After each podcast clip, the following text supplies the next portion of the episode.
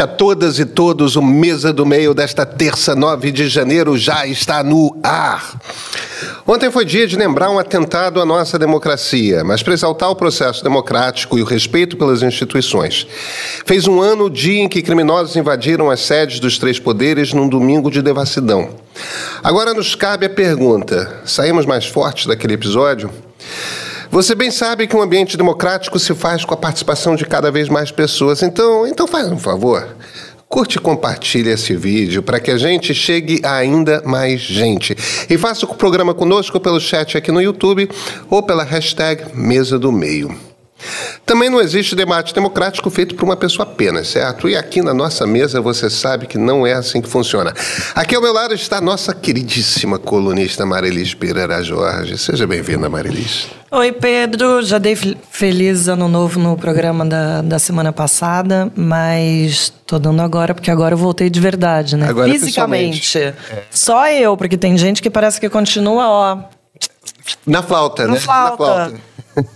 E de modo remoto, mais perto em espírito, outro colunista do meio, o cientista político Christian Lynch. Onde que você está, Christian? amiguinhos. Aqui no lugar é só porque aí tá todo mundo fritando no Rio de novo, tá fazendo 40 graus de dia, aqui eu estou curtindo uma delícia. Enfim, um clima ótimo para tomar um, um mate. É um desses caras aí do Império, né, que gosta, que vai para Petrópolis no verão, vai, vai, vai pro ar da montanha porque não aguenta o calor carioca. Não é, seu Cristo? É, é muito interessante a cidade. Tem, tem, tem, porque ela é duplamente alta, né? Você passa pelo Planalto Paulista e depois tem outro, tem outro platô. Então é a cidade das araucárias, é um, um, realidade paralela. Você conhece lá, Pedro? Conheço. conheço. É, não, é uma delícia. Adoro. É, eu gosto aqui do Rio 40 graus.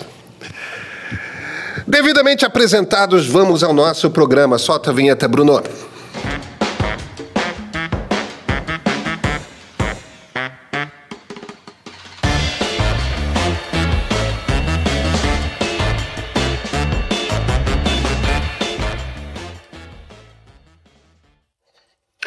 Um domingo para ficar marcado na história, mas na infâmia. O 8 de janeiro de 2023 foi o dia em que os apoiadores do ex-presidente Jair Bolsonaro deixaram as bravatas de lado e foram para ação. Em Brasília, milhares deles vandalizaram os prédios mais importantes da República. Atentaram contra o Estado Democrático e mostraram uma enorme falta de respeito pelo nosso patrimônio. Um ano depois, celebramos a resistência das instituições brasileiras, a prisão dos golpistas e até o achaque a quem financiou a barbárie. Agora, estamos mais fortes um ano depois desses ataques? Essa é uma pergunta que fica. Marilis. Não sei se eu tenho resposta para. Bom, acho que ninguém tem exatamente resposta para isso, né? Mas. Pedro, eu fiquei com uma sensação ruim ontem com de meio que fechamento, como se o, o todo o evento para recordar o que aconteceu é, há um ano, a gravidade daqueles atos, é, né, foi a gente, os jornais relembraram a questão da responsabilização, que tem muita gente que não foi responsabilizada, né? A gente vem falando disso há um, há um ano. Tem 30 pessoas presas, tem gente ainda respondendo por, por, por, esse processo, mas eu fiquei com uma sensação de que é, foi feito ali um acordo para tudo bem, vamos deixar do jeito que está, é, não vamos para cima das forças armadas, vai algum um ou outro militar vão ser responsabilizados, mas assim pelo, pelas minhas contas ali, pelo que eu andei lendo, assim pouquíssimos, acho que dois só, e de uma forma bastante curiosa. Um que eu li o processo é, recebeu uma advertência. E o outro, uma suspensão de três dias. Isso não me parece exatamente ser responsabilizado, principalmente quando a gente vê pessoas que foram é, receberam sentenças aí de 17 anos. Então, assim, tem um desequilíbrio. Eu acho que falta muita gente aí para ser é, responsabilizado pelo que aconteceu. Então, eu fiquei com uma sensação não muito boa de que a gente não está revendo essa história do jeito que ela tinha que ser revista, não está prendendo, processando todo mundo que deveria ser processado e principalmente é, deixando um recado de que o país tem uma democracia tão forte que não vai aceitar é, tentativa de golpe. Eu acho que. Não acho que a gente está saindo mais forte daquilo lá, não.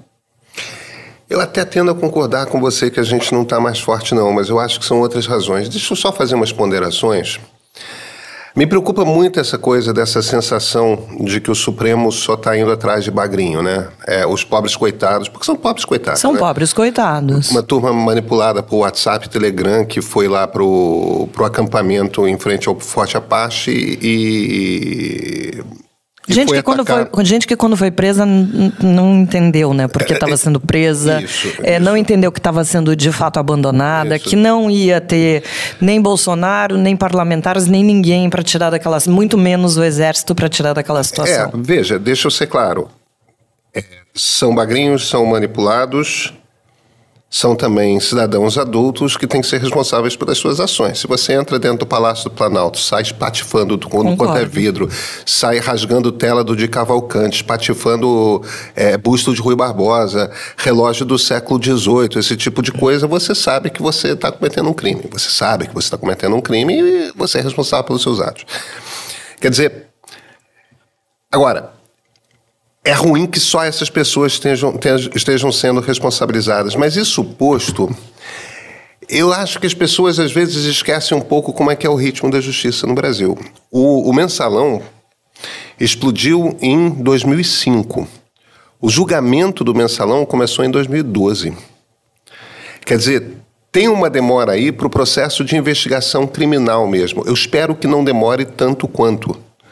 Mas existe uma demora natural que é. Uma coisa é você começar a processar pessoas que foram presas em flagrante. Você está em flagrante delito num. Que num... é o caso desses que já foram julgados, tem razão. exatamente. É... Aí você tem a turma que financiou. A turma que financiou é uma investigação bastante simples. No fim das contas, é, é follow the money, né? Quem que passou o Pix, quem que pagou os ônibus, quem que assinou o aluguel, uhum. quem que.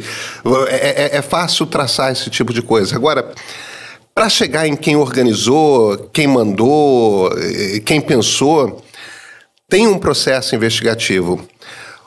O que me angustia não é que a coisa não esteja caminhando na justiça. O que me angustia é essa sensação de que não existe nenhuma novidade a respeito desse processo faz uns quatro, cinco meses. Tipo, houve a prisão do Mauro Cid, houve é, aparentemente uma delação premiada dele, é, houve a prisão do Anderson Torres e, de repente, silêncio no rádio, não se fala mais disso. O que, que, que, que, que você acha, Christian? Eu acho que a preocupação de vocês é, é, é válida. E o, o, que aconteceu ontem, eu acho que ajudou a iluminar um pouco o que está acontecendo na política brasileira e a forma como os campos da, é, de oposição, não é só de oposição em governo, não, o campo de direita e esquerda está se organizando em relação ao passado. Passado significa governo Bolsonaro, passado significa também o golpe, a tentativa de golpe de 8 de janeiro. É, o, assim, por que foi feito o evento ontem? Ao mesmo tempo, por que faltaram tantos governadores de direita? Por que, que Arthur Lira faltou? Né? Eu acho que isso é um, é um, é um, é um, é um marcador interessante. Não é do interesse da direita, hoje no Brasil, sobretudo quando eu falo direita, eu não estou nem falando centro-direita, estou falando direita mesmo. Estou falando PP, republicanos, é, essa turma, entendeu? Estou falando dessa, desse, desse, pessoal que fez parte do governo Bolsonaro. Eles, têm uma, eles, eles veem a, a 8 de janeiro de maneira muito diferente do que nós vemos. Né? O, 8, o 8 de janeiro, para eles, foi um ataque de vândalos isolados. É, é, a narrativa que eles querem colocar é uma narrativa de que é, o governo Bolsonaro não era um governo golpista, né? é que é uma maneira deles se eximirem da responsabilidade do que aconteceu. E eles reduzem, na verdade, aquilo ali a um, a um ato de depredação. Né? Então, é, em princípio, o 8 de janeiro foi costurado o aniversário do 8 de janeiro foi costurado como uma espécie de resposta institucional, do qual todo mundo só ia participar se ninguém falasse o nome de Bolsonaro, se ninguém falasse em bolsonarismo, entenderam? Se ninguém, se ninguém desse nome, nome aos bois. Porque é, é, essa, essa direita está um pouco, em parte, numa situação semelhante a, ao, a, a, uma turma que saiu do regime militar é, e não quer estar associado ao regime militar, não quer estar associado, quer dizer, ela não quer ser lembrada do fato que esteve associada àquele governo, entendeu? Então isso explica um pouco a, a, a um, um, debate que, que aconteceu agora, se Lula devia ter falado ou não de Bolsonaro, tem gente que acha que acha que não, e gente que não foi por causa disso. Então você tem visões diferentes sobre o que foi que aconteceu no passado. Eu acho que isso, tem, isso é, ajuda a responder essa visão. Se foi um ato de. É, é esses caras se recusam a achar que, foram um ato, que foi, que foi um, um que foi uma intentona. Ele se recusa a acreditar que, que, ou admitir que foi uma tentativa de golpe de Estado, entenderam? Então, quando a gente fala se a democracia está mais forte ou não está, a gente tem que levar isso em consideração. Eles não acham que aquilo foi, ou não querem achar que aquilo foi uma tentativa de golpe de Estado. É como se fosse só uma tentativa de ser um bando de vândalos, entendeu? Você, é, e, e, e... Desculpa, Cristiano, me interromper, pode continuar. Não, eu só ia concluir dizendo que é, é claro que eu acho que a democracia está mais forte simplesmente porque você tirou o Bolsonaro do governo, porque, porque a invasão dos, dos prédios do Supremo Tribunal Federal, é, do, do, Congresso e do Palácio do Planalto é, sofreram uma, uma, uma, invasão e uma depredação ignominiosa que obrigou todo mundo, a, a, obrigou as instituições a darem um chega para lá no discurso golpista. E aí, e aí ninguém quer ficar colado no discurso golpista. Mas essa direita quer os votos desse pessoal do bolsonarismo. Então, eles querem desvincular o bolsonarismo do que aconteceu lá. Então, as, as coisas melhoraram, evidentemente, mas, ao mesmo tempo, fico, tem essa relação ambígua desse pessoal é, com, com o que aconteceu no 8 de janeiro. O 8 de janeiro, para eles, não é, não é uma, uma, uma, não foi uma tentativa de golpe de Estado, e é por isso que eles podem criticar é, o ministro Alexandre de Moraes, que foi o que aconteceu também. O Valdemar criticou, um monte de gente criticou ali o, o, o, as falas do, dos ministros do Supremo Tribunal Federal. Então, você tem uma uma divergência profunda sobre o que foi que aconteceu. Né? E isso me lembra, eu juro estou terminando, isso me lembra o que aconteceu no passado, quer dizer, que aqueles deputados da Arena que ficaram no PDS, ou foram para o PFL, que ficavam tentando se desgrudar, que tinham colaborado com o governo, com o governo militar, né? e ao mesmo tempo assim não queriam que ficassem lembrando disso. Então, é, é, é, é, difícil saber se esse pessoal, qual é o comprometimento deles realmente com, com, a democracia a partir desse evento que aconteceu ali, entendeu? Então, eu, eu confesso que eu fiquei com a pulga atrás da orelha. Deixa eu, deixa eu dar uma complicada aqui, Christian. Eu, eu não sei se eu concordo com a, sua, com a sua avaliação de que essa é a percepção da generalizada da direita, não pelo menos um ramo dela não vê dessa forma. É, eu não sei se você assistiu, está no YouTube, acho que vale como um exercício antropológico assistir o, o documentário que o deputado Nicolas Ferreira, aquele que teve uma supervotação lá em Minas, ultra-bolsonarista. Foi o deputado mais votado é, no é, país. Isso, isso. O, o, o, Nicolas Ferreira botou um, um documentário sobre o, o Clebão. Quem é o Clebão? O Clebão é, o, é, é aquele senhor que, estando preso, teve teve um infarto e, e morreu. Um dos invasores do, do, do, dos três palácios que estava preso e, e, aí é uma história meio, meio confusa. Aparentemente a, a defesa dele de fato fez tentou vários recursos argumentando que ele estava com problema de saúde ao, perante o STF, foi ignorado e, e, e o cara infartou. É... O Nicolas Ferreira fez um extenso documentário tratando o cara como um herói, como um patriota, como um, um injustiçado e tratando muitas das pessoas que estavam ali no processo de invasão como heróis, como patriotas, como pessoas que querem o melhor para o país, que e, e, e, ele tenta contar, ele, ele tenta dar uma vestimenta com alguns, uma, algumas cambalhotas retóricas é, de aquelas pessoas ali eram patriotas verdadeiros. E, e, e, tem aquela pesquisa Atlas que pergunta para a sociedade brasileira, saiu ontem, né? No, no dia 8. E pergunta para todo mundo: ah, o, o, que, que você acha, como é que, como é que você vê é, a ação daquelas pessoas que, que invadiram os três prédios, os três palácios? E tem duas respostas lá. Uma é que dá 20% aproximadamente, são pessoas revoltadas com a fraude eleitoral, dá aproximadamente 20%, um pouquinho mais de 20%, e um pouquinho mais de 2%, pessoas que se virem e falam, aqueles foram atos de patriotas. Quer dizer, você não chega a ter 25%, mas quase um quarto da população, segundo essa pesquisa Atlas, enxerga a ação como como um ato de revolta contra a fraude eleitoral ou de patriotismo. Um ato legítimo. Hã? Perdão? Uma revolução, assim, uma boa revolução, uma revolução popular.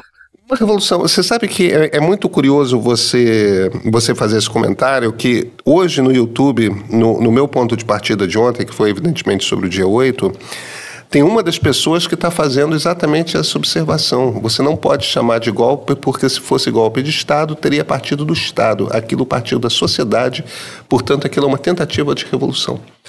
Eu achei interessantíssimo o argumento do cara, porque, por um lado, está errado, porque ele está partindo do princípio de que não houve proteção dos militares, não houve é, é, colaboração da Polícia Militar do Distrito Federal, não teve o, o desaparecimento. Quer dizer, houve uma ação, mesmo que pela inação, houve ação concreta por parte do Estado para permitir que aquilo acontecesse. Então, dizer que não tem um pedaço do Estado, como, como o pessoal fala em inglês, né? Uma, um rogue part of the state, né? É, promovendo o negócio, ele está enganado. Isto posto, ele está correto com as definições do ponto de vista de ciência política e ele está manifestando um ponto de vista. Aquilo foi uma revolução popular. Eu acho que tem um pedaço da direita, talvez seja uma maneira, inclusive, da gente diferenciar a extrema-direita de direita aí. A direita quer o voto bolsonarista e diz que aquilo foi uma coisa de vândalos, a extrema-direita está dizendo que não, aquilo foi um ato de patriotismo.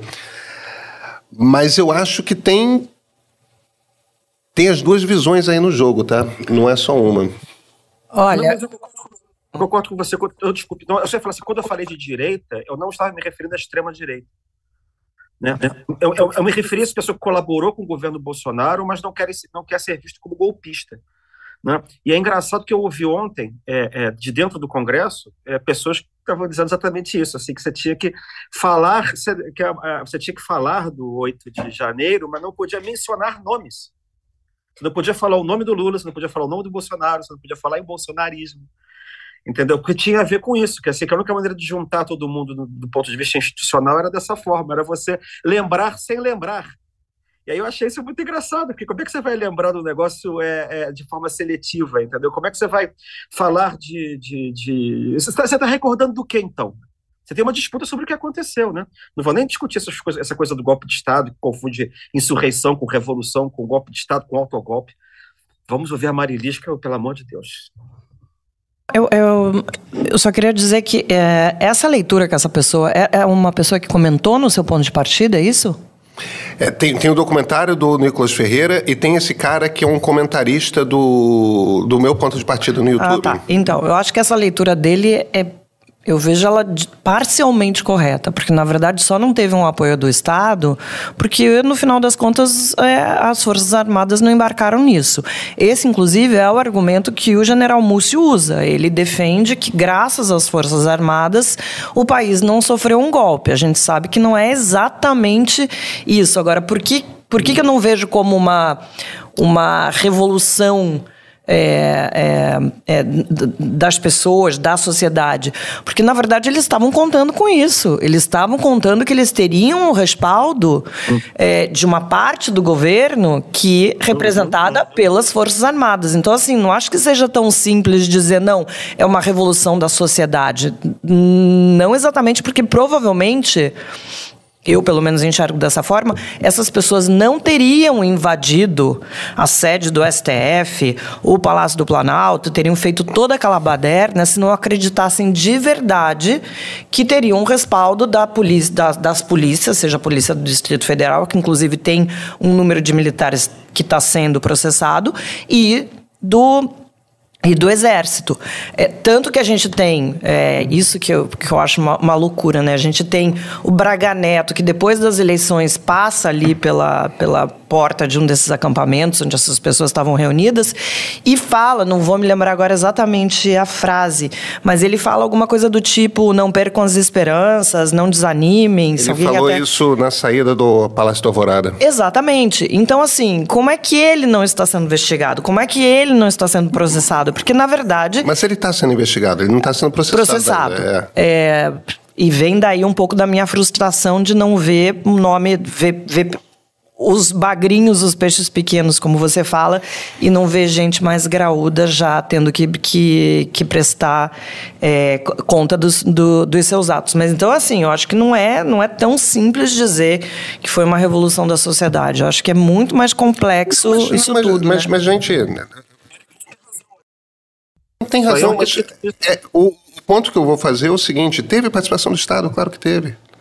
A polícia, o, o, Distrito Federal, é, o governo do Distrito Federal, gente, pelo amor de Deus, o governo do Distrito Federal trabalhou para que o negócio acontecesse. A minuta do golpe. Não, pois é, a minuta do golpe foi produzida pelo ministro da Justiça. É isso. Entendeu? O Anderson Torres era ministro da Justiça quando aquele documento foi concebido. É, o, o, o, o tenente-coronel Mauro Cid, ele era ajudante de ordens do governo federal. Ele está ali discutindo o tempo todo. Existe participação do Estado. Entendeu? Existe participação ativa do Estado, inclusive no próprio 8 de janeiro. O, quando quando o, o secretário de segurança, que agora o Anderson Torres era secretário de segurança do DF, né? É, ele deixou o Ministério da Justiça e foi para a Secretaria de Segurança do DF. Olha o que, que eles fizeram. Tirou eu, eu férias, você... foi para os Estados Unidos. Ele, ele ele deixou, ele fez uma combinação com o governo federal de que ia ter uma barreira impedindo que os manifestantes passassem de um determinado ponto numa, na esplanada dos ministérios. Aí desaparece.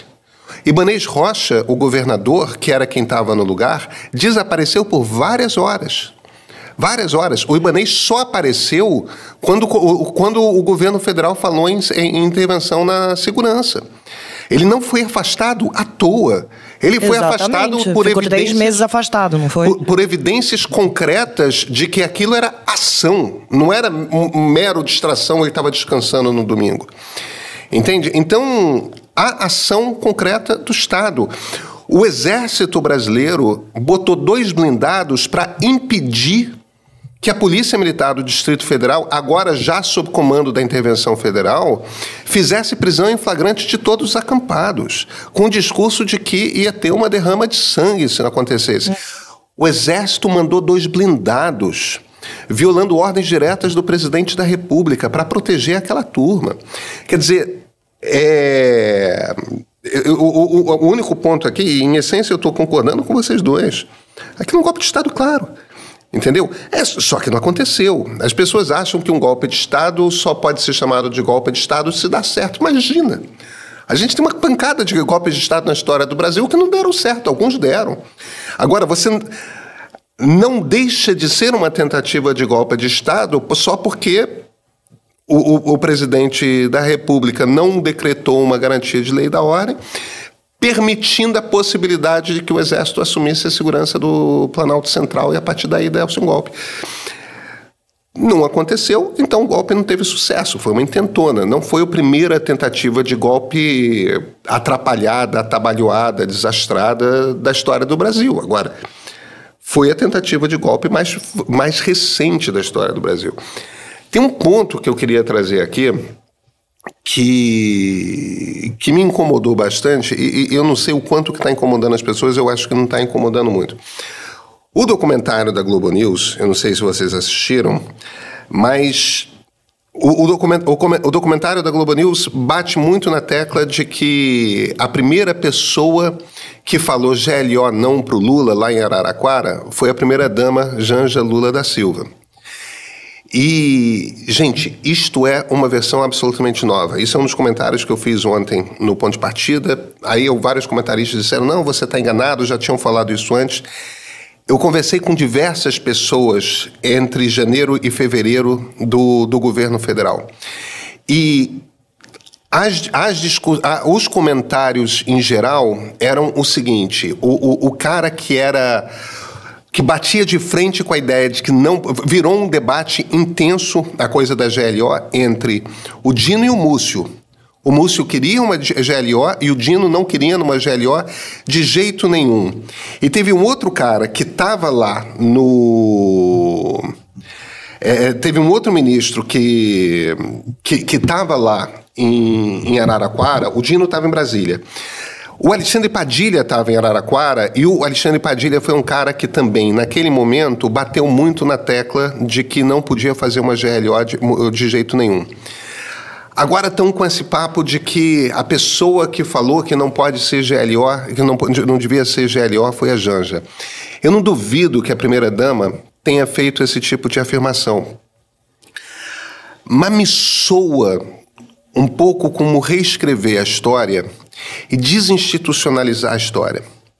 Porque eu, eu, eu, acho fundamental a gente entender a resistência ao golpe de Estado de 2023 como uma resistência institucional.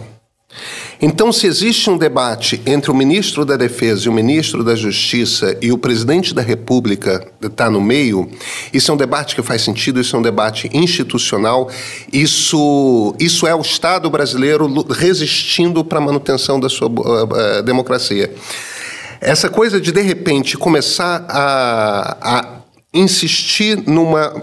tentar contar a história de uma maneira diferente eu não sei se eles estão preparando uma candidatura da Janja, eu não sei se eles estão. É, eu acho que tem uma preocupação, e, é uma preocupação que eu compreendo, do Lula em relação a um tipo de crítica feroz que a primeira-dama atrai nas redes sociais, e essa é uma preocupação super legítima. Isso tudo posto, eu acho tão importante a gente tem, tem que ter um motivo para. A maneira como contavam essa história dentro do Palácio do Planalto era uma, em janeiro e fevereiro do ano passado, e de repente, um ano depois, uhum. é, começam a mudar os personagens. Me, me parece um pouco uma tentativa de fazer um marketing aí, de reescrever a história, de dar uma romantizada. E me incomoda. Se tirou a palavra. É, assim, eu não, não, não posso comentar, eu não vi o documentário ainda.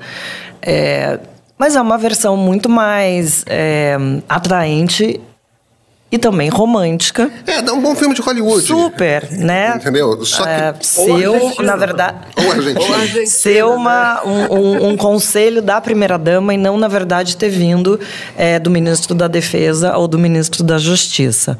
Mas eu vou ficar por aqui porque eu não vi documentário, então vou assistir que depois a gente conversa, então. Você viu, Christian? Não, não vi não, mas assim, eu me lembro que na, na, nas discussões, as discussões eram exatamente as que o Pedro falou, mas elas incluíam a ideia de que a primeira-dama também estava lá na discussão, quer dizer, estava, imagina que devia ser aquilo. Porque exatamente era isso, o Múcio achando, dizendo uma coisa, o, o Dino falando outra coisa, e ela concordando com o Dino. Não, eu não tenho dúvida de que ela tinha uma opinião. É, é, e tudo certo, ela pode ter uma opinião, deve ter uma opinião, e acredito que ela tenha participado da, da conversa. Ela estava lá. O, o, eu, eu, eu, confesso que eu não sei bem, eu queria até ouvir a Marilis, é sobre essa questão da, da, da posição institucional da primeira-dama, a, a, a, Evita não, a, a Janja. É, tá o... É, o que, que eu acho não, disso? O que, que eu acho disso? Eu já falei sobre isso aqui. Eu acho que não, esse não, papel. Na verdade, verdade, era outra coisa. Eu queria te ah, perguntar, que era o seguinte. Ah, tá. Ah, mas agora eu quero falar disso. Não, não, mas eu quero, eu quero que você fale disso. Eu só, quero fazer, formular direito a pergunta, que é o seguinte, assim. É, a primeira-dama é uma figura que não existe juridicamente, ela não existe na República. Né? Eu acho que essa coisa de primeira-dama eu não sei se falava isso na, na República Velha, você não tinha essa expressão primeira-dama. A primeira-dama que aparece com mais força na história do Brasil foi a dona Darcy Vargas. Lembra, que ela, ela, era. E as primeiras-damas eram incumbidas de cuidar da, da, da, da GLO, não, da LBO, não, da Legião Brasileira de Assistência, da LBA. LBA? É, não, não. LBA. LBA, tá. Acho é, que é. Da. A, a Rosane é, Cola fazia isso. É, você tinha isso do Darcy Vargas. É. O prédio do Rio chama-se Edifício do, Dona Darcy Vargas, que era a esposa do Getúlio. Mas, ela, mas isso é uma figura que não existe bem na República. Ela não tem posto, ela não é eleita, ela não é. Ou, o marido, se, se, se, se, for, se a candidata for mulher, né, que ainda não foi, mas será, né, um dia. Espero que não muito distante. Né? Mas assim, eu vejo gente dizendo que, que a, a primeira-dama deveria ter uma, uma um, um, gabinete no Planalto. Né? Aí eu, eu confesso que eu fico meio preso. É, isso que eu queria te perguntar, o que, que você acha disso? Porque, assim, de um lado, do ponto de vista republicano jurídico, o posto não existe. Você não, é, você não elege presidente e primeira-dama, ou primeiro-damo, no dia que o, que o chefe de Estado, o chefe de governo for, for, for gay, enfim. É, o que, que você acha de, de, dessa tendência, ou essa pressão de, de, de dar um posto para outra pessoa, um papel institucional? Eu fico dividido com esse negócio, porque isso é machismo, não é? O que, que você acha?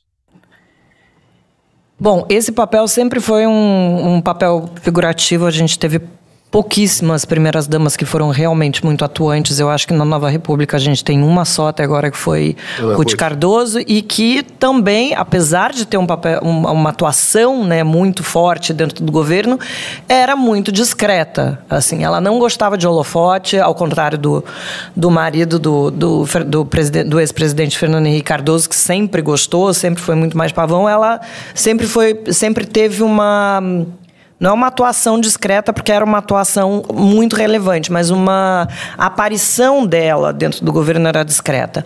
Depois disso, a gente não teve, de fato, mulheres que, inclusive, que quiseram, né? A própria Michelle Bolsonaro, ela ficou sempre muito nos bastidores nos últimos, no, no, nos primeiros anos de governo. Só no último ano que acho que ela entendeu a importância e também o poder que ela tinha, o poder que ela estava ganhando e como ela pode se beneficiar disso, é que ela foi para frente e assumiu a presidência é, do PL feminino das mulheres e tal.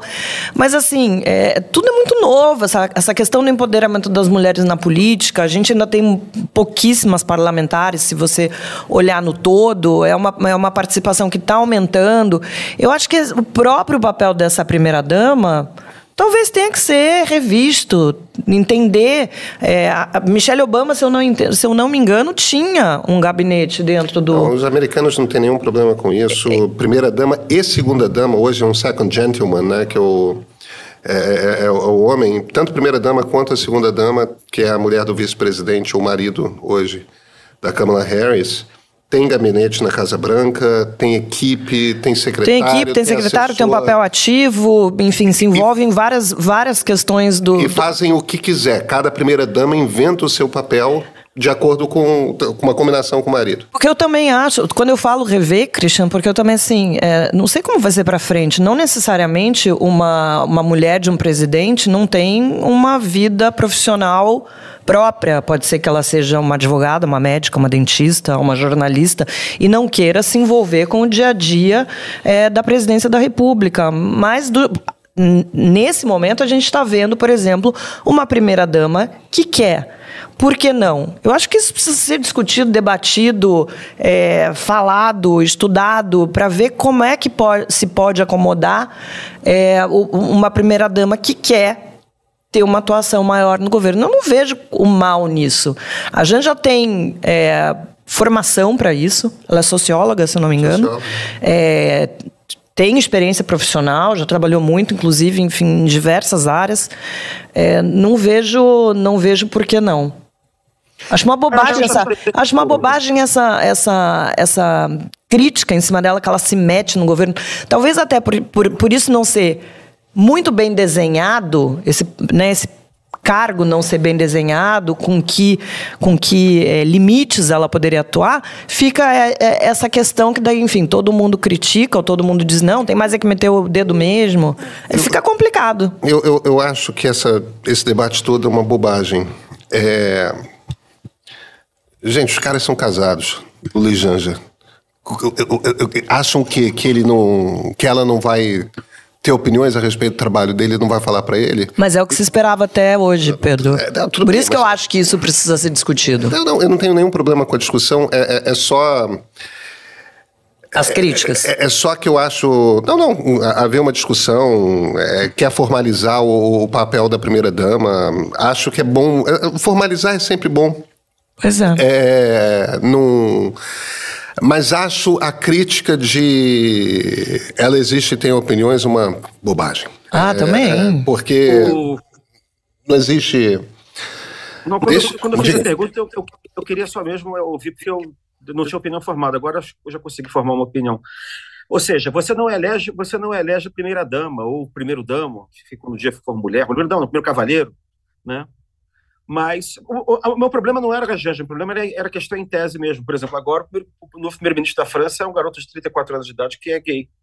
Então, eventualmente, pode ter o um marido, um namorado, enfim. O que, que você, assim, o problema é esses caras não são eleitos. O que, que acontece? Agora, no Brasil, me parece razoável. O Rio Grande do Sul tem um primeiro cavaleiro, né? Pois é. Então, eu acho razoável imaginar o seguinte: na prática, pelo menos desde o governo é, Vargas, é, você, tem você tem uma primeira-dama que atua e ela estava ela tava, é, atuando é, no campo da caridade, né? que era o que se fazia na época, que era o lugar da mulher. Então, na verdade, então, na, na verdade a primeira-dama sempre teve um papel, que era da caridade. Agora, com o empoderamento feminino, com, com outro tipo de visão, de, de mais, mais igualitária do papel das mulheres, faz sentido que você, enfim, não, não deixa ela restrita à caridade, né?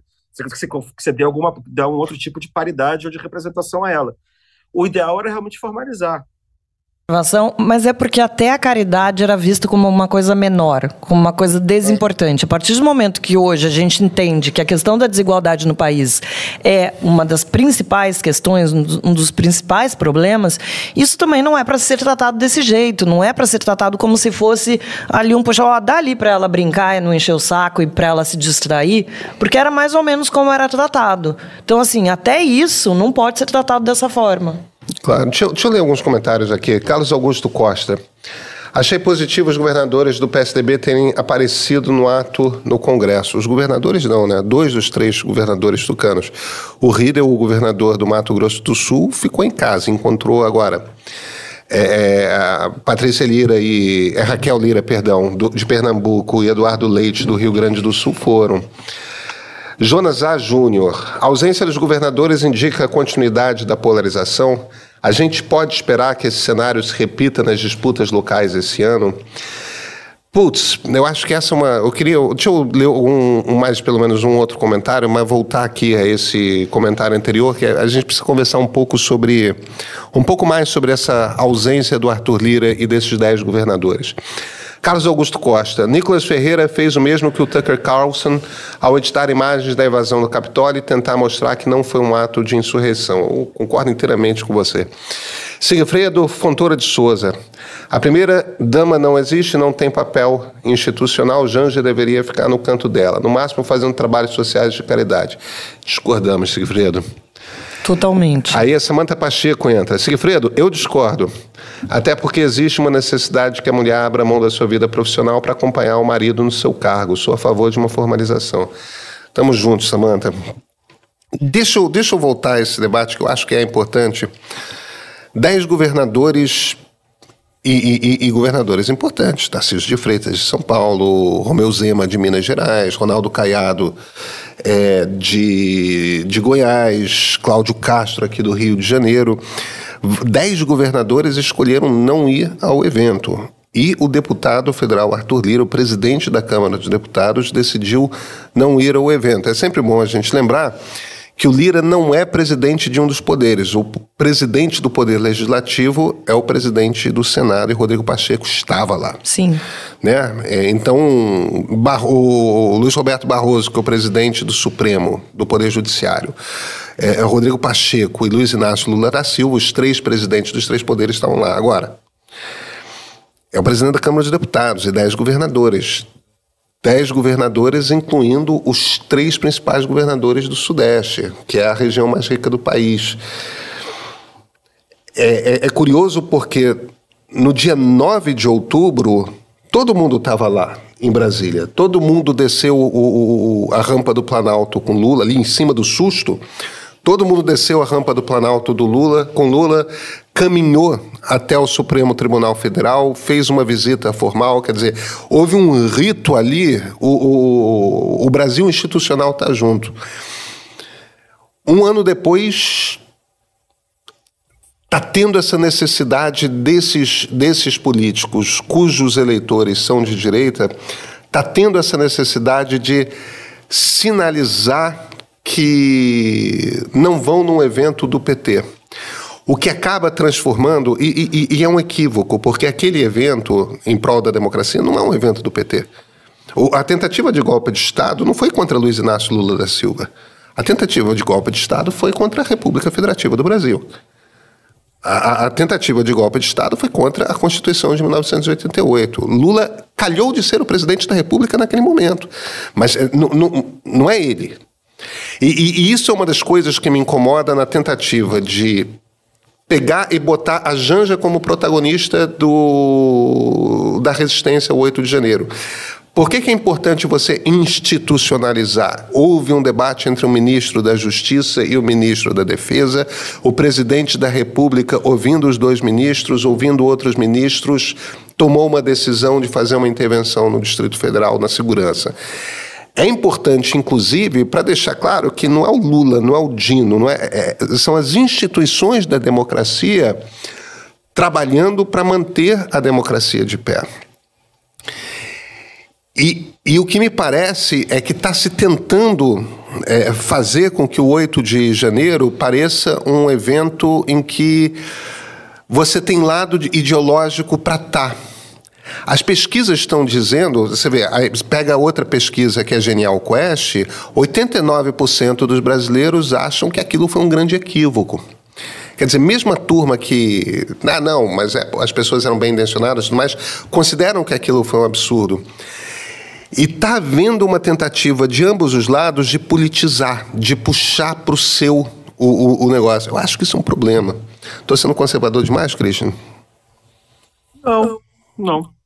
É, mas, eu, eu, mas, assim, é, a ausência desses deputados, é um pouco exatamente o que eu estava falando antes. A ausência desses, desses, dos, de, desses, desses governadores tem a ver com isso, porque eles não querem reconhecer que houve uma tentativa de golpe de Estado. A narrativa que está sendo vendida é essa, a narrativa que essa direita está tá vendendo, essa direita que vai do, da, da metade, digamos, não é, não extremista do, do, do, do, PL, né? Ou do, enfim, porque a maior parte dos extremistas está colocado no PL, onde está o Bolsonaro e companhia, né? E, e outros dos republicanos também. Mas até é, você chegar ali no, na centro-direita, onde está o, PSD, o MDB, que eu acho que não estão apesar de um governador de cada partido não ter, não ter ido ali, né, é, os governadores foram. Aqueles que não mandaram ninguém foram de certos determinados partidos, né? O PP, Republicanos, União Brasil, né? Então, é, é, eles deram uma, uma, uma, uma, uma demarcação ali do que, que é o campo da oposição. Eles politizaram claramente o evento, dizendo que era o, P, que era o PT ou que era o Lula que estava politizando. Né? Mas eles já tinham decidido não ir enfim, antes da cerimônia. Então, então o que está acontecendo é exatamente uma espécie de um, um, um, marcador sobre o lugar de memória do 8 de janeiro. Então, o que, que você está recordando no dia 8 de janeiro? Você está recordando é, o momento em que uma horda de milhares de vândalos é, é, malucos, de, de, por sua própria conta e risco, invadiram e depredaram os, é, os palácios da República? é, é para eles é isso. Eles não admitem que, que, que, Bolsonaro ou que gente do governo tivesse a, ver com, tivesse a ver com aquilo. Porque eles estavam mandando no governo na época. Era, era esse centrão que estava no poder. É, né? O, o, o, Bolsonaro tinha alugado esse, o, o governo para eles. E eles não querem ficar com a imagem colada nisso. É, ou, você está, ou você está celebrando uma tentativa, quer dizer, recordando negativamente uma tentativa de golpe de Estado é, que quase pôs a República abaixo. Então, você, é, a luta política ela está se organizando, como sempre acontece, a luta, os campos estão se organizando em torno de uma disputa simbólica sobre um acontecimento recente. Eles estão disputando o significado desse acontecimento. Né? Eu estou fazendo Estou fazendo uma pesquisa, uma das milhares de pesquisas que eu faço ao mesmo tempo, é sobre a inauguração da estátua de Dom Pedro I em 1862 na Praça Tiradentes, né, que naquele tempo não chamava Praça Tiradentes, era Largo do Rocio. Você estava tendo uma recomposição do campo partidário naquele tempo. E a, e, a, e a, disputa política se transformou numa disputa simbólica sobre a história da independência do Brasil. Quem era o, o herói? Era Dom Pedro? Como queriam os conservadores, era José Bonifácio, como queriam os liberais, era Tiradentes, como queriam os radicais depois os republicanos, entendeu? E esse, então esses marcadores começam, começam a aparecer. A gente tem esses marcadores históricos agora, me parece, aparecendo em torno do que aconteceu no 8, no 8, no 8, no 8 de janeiro. E isso explica esse ponto de essa, essa divergência. Eu acho que isso enfraquece o, o, o, é, essa, essa, defesa da democracia, porque no fundo você está dizendo que a democracia nunca esteve em perigo. Né? O que apareceu foi essa borda de vândalos, um bando de maluco ali da extrema-direita. Né? Gente, é, é, houve uma, uma, uma, uma, intencionalmente ontem uma, uma espécie de tentativa de criar um acordo de não mencionar o nome de Bolsonaro na cerimônia. Tá? E em programas institucionais feitos pelo legislativo. Não, você não pode mencionar o nome de Bolsonaro, você não pode mencionar bolsonarismo.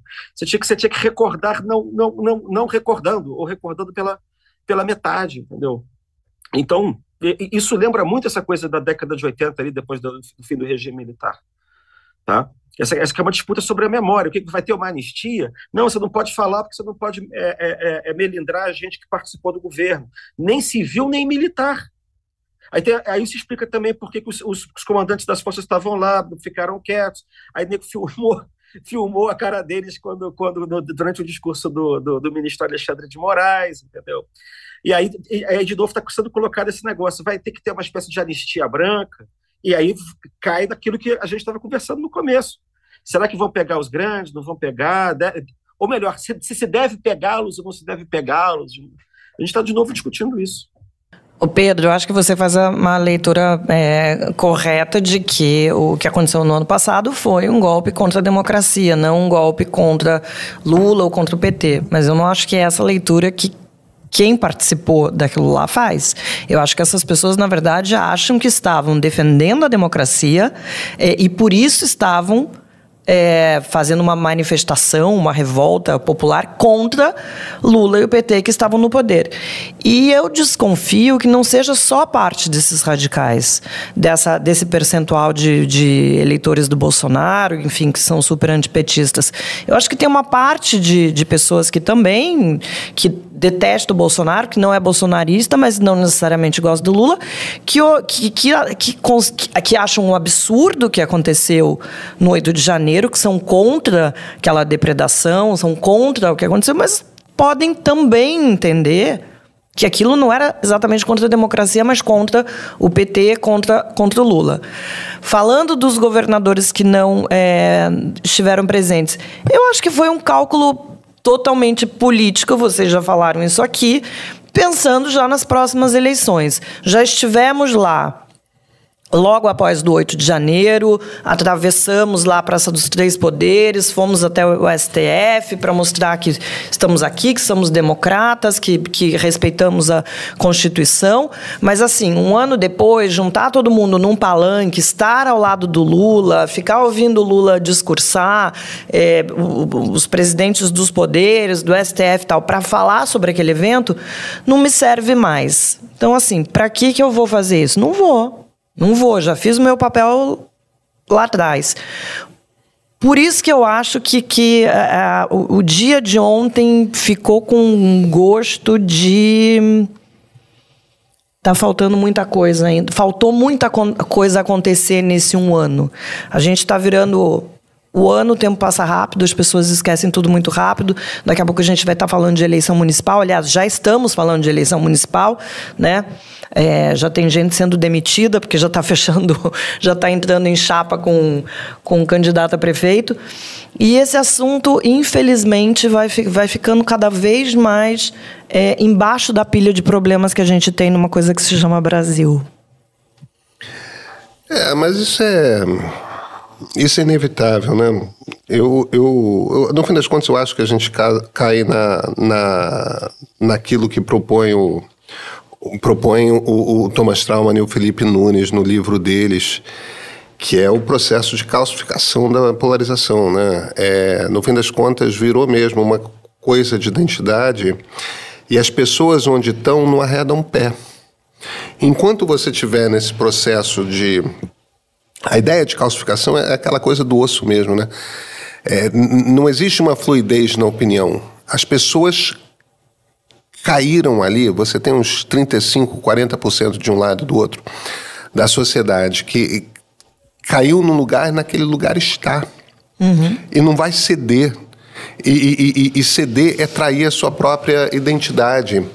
Agora, isso quer dizer também, e, e aí que bate minha, minha angústia. O, o, problema dessas, desses processos mais recentes de polarização pós-redes sociais é que em quase tudo quanto é democracia, existem evidentemente a, a, as exceções, né? Nicarágua, Venezuela, tudo mais, mas em geral, o, a turma que radicaliza é a direita. O que você tem é a consolidação de uma extrema-direita, não de uma extrema-esquerda.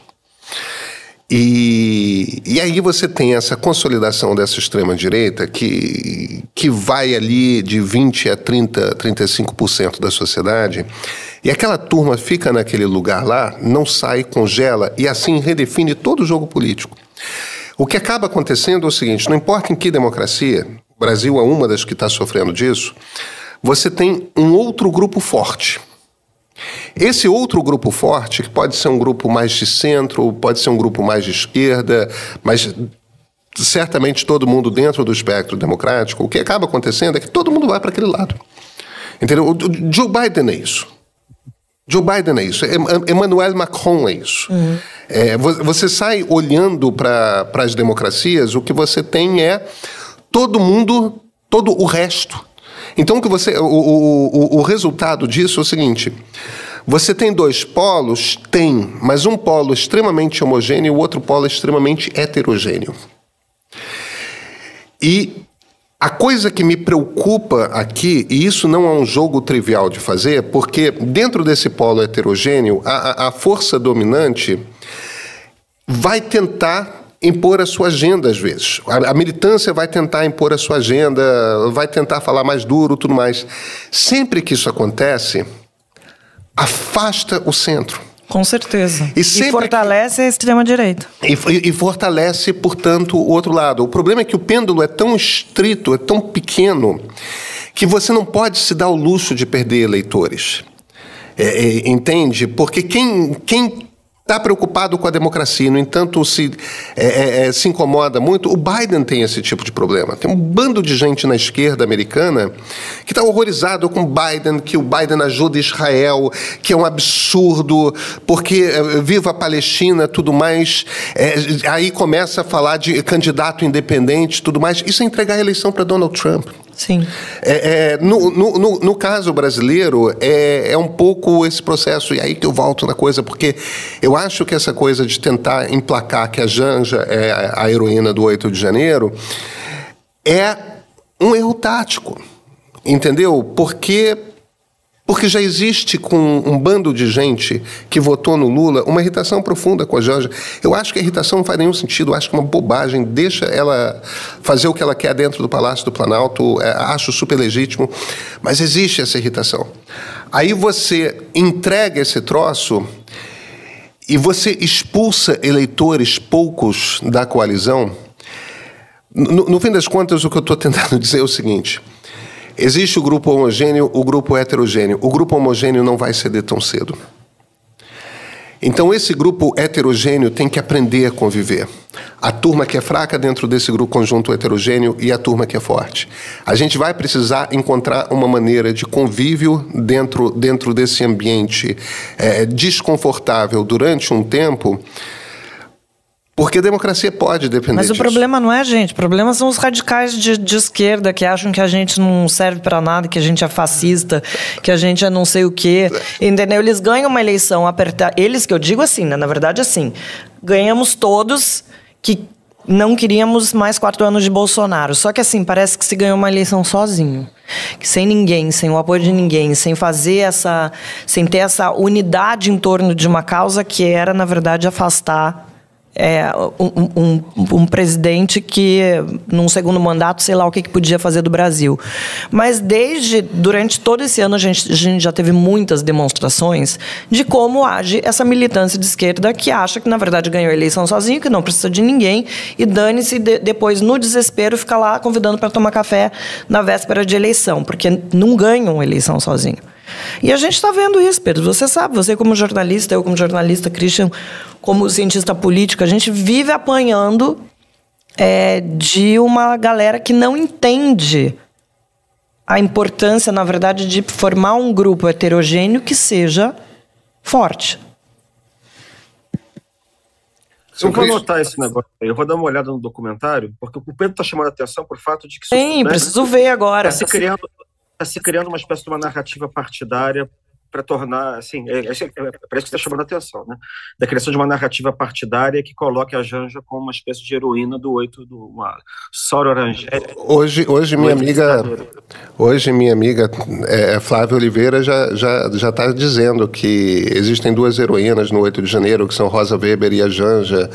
É, você vê, a, a coisa vai, os sites de esquerda estão todos celebrando esse negócio e tal. Eu é, acho um erro tático, porque isso, obviamente, é a tentativa de construir uma maneira de contar a história. E, e, e, eu acho que é um. Talvez seja uma, uma declaração de amor lá do Lula. A, a Janja, eu tenho imenso respeito por declarações de amor, porque eu faço as minhas a toda hora, minha mulher, mas. É, é um erro tático. Não, mas eu entendi o seu ponto, eu entendi o seu ponto. É, é como se tivesse uma tentativa de apropriar, criando uma narrativa partidária para um certo setor do partido. Né? Da, da sociedade à esquerda, em que, enfim, uma, uma, uma, uma foi a, que a democracia foi defendida por mulheres. É né? isso. Uma coisa assim. Mas assim, bom, vamos ver se esse negócio evolui para outras coisas, né? É, nas vésperas das eleições de 2026, né? Aí é realmente um caso complicado. Porque, como, como foi dito aqui, é preciso só, só o Lula passando o rodo aí, né? Eleitoralmente na eleição desse ano é que você, ele, ele pode ter mais massa, ma, ma, margem de manobra. Nem o Lula acha que isso vai acontecer, né? 2026, né? Mas assim, vamos. Eu acho que o Pedro tem um ponto aí, a gente tem que ficar observando o que acontece aí. Em pleno janeiro, um fato inusitado. Houve reunião de trabalho no Senado sobre a medida provisória da reoneração da folha de pagamento de empresas. O presidente da Casa, Rodrigo Pacheco, disse que não vai devolver a medida provisória, como que é a oposição, sem antes conversar com o ministro da Fazenda, Fernando Haddad. A repórter especial do meio, Luciana Lima, acompanhou tudo e traz as informações aqui para gente. Oi, Pedro, Marilis, Christian. Hoje, pela manhã, teve um movimento que a gente pode chamar de atípico para o mês de janeiro aqui no Senado. O presidente da Casa, Rodrigo Pacheco, chamou uma reunião de líderes para tratar daquela medida provisória editada entre o Natal e o Ano Novo. É aquela que prevê a volta da cobrança de alguns impostos para 17 setores da economia a partir do mês de abril deste ano. Constitucionalmente, Pacheco é o único que pode devolver a medida para o executivo, não colocá-la em tramitação aqui no Senado. A oposição e alguns partidos do Centrão pressionam por isso. É uma atitude considerada bastante dura, nada usual na relação entre o executivo e o legislativo, e seria entendida como um rompimento pelo governo federal. Só que, para se ter ideia, até hoje somente quatro medidas foram devolvidas: uma de José Sarney, uma de Lula, outra de Dilma Rousseff e uma última de Jair Bolsonaro. A equipe econômica considera a reoneração gradual como fundamental para garantir um aumento da arrecadação a partir do mês de abril, que permita ao governo continuar perseguindo um resultado primário zero nas contas públicas. E também argumenta que é uma alternativa que foi combinada com o ministro Fernando Haddad quando o veto de Lula à desoneração da folha foi derrubado pelo Congresso em uma das últimas votações que aconteceu em dezembro. Se Pacheco devolver a MP, a equipe econômica já tem um parecer da Advocacia Geral da União para levar essa questão para ser decidida no Supremo Tribunal Federal. O argumento é de que a desoneração é inconstitucional, pois fere o princípio da responsabilidade fiscal de que não se pode criar despesas para o Estado sem que se indique a fonte de recursos. E é nesse sentido que Pacheco sabe que a devolução tem um potencial de gerar atrito entre os três poderes. Daí a opção de não resolver tudo sozinho. Ao final da reunião, Pacheco escolheu o caminho de abrir um diálogo com o governo, trazer o ministro Fernando Haddad aqui no Congresso Nacional para construir uma proposta conjunta por meio de um projeto de lei e não de uma MP, como o governo mandou. Só que Haddad está de férias em São Paulo e, segundo interlocutores do ministro, a intenção é voltar somente no dia 1 de fevereiro. Ou seja, o Brasil não para, né? Pois é, gente, 8 horas, 1 minuto. Aqui nesse meio temos três grandes compromissos com vocês: fazer bom jornalismo independente, entregar a informação que você precisa do jeito mais adequado, defender e defender e defender e defender a democracia. Por nossos vídeos e textos já passaram políticos, ativistas, cientistas e militares dos mais diversos matizes ideológicos. Só conseguimos ser esse ente plural, democrático, sem rabo preso, porque 70% do nosso faturamento vem dos nossos assinantes premium. Se você ainda não é, venha.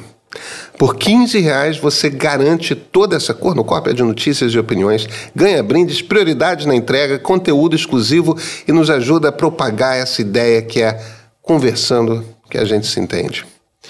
E chegamos ao fim do nosso programa no YouTube, mas ó, não há motivo para lágrima. Eu, Christian e Marilis, vamos só beber uma água e voltamos correndo para a sala secreta. Vamos falar sobre BBB lá. E é sério, tá? Tem coisa séria para falar sobre Big Brother Brasil. Vamos provavelmente conversar também sobre Neymar e Daniel Alves. Você já sabe que é lá, que lá é só para assinante, né? Sabe? A quem fica mais uma vez, muito obrigado pela audiência, pelo carinho. Até.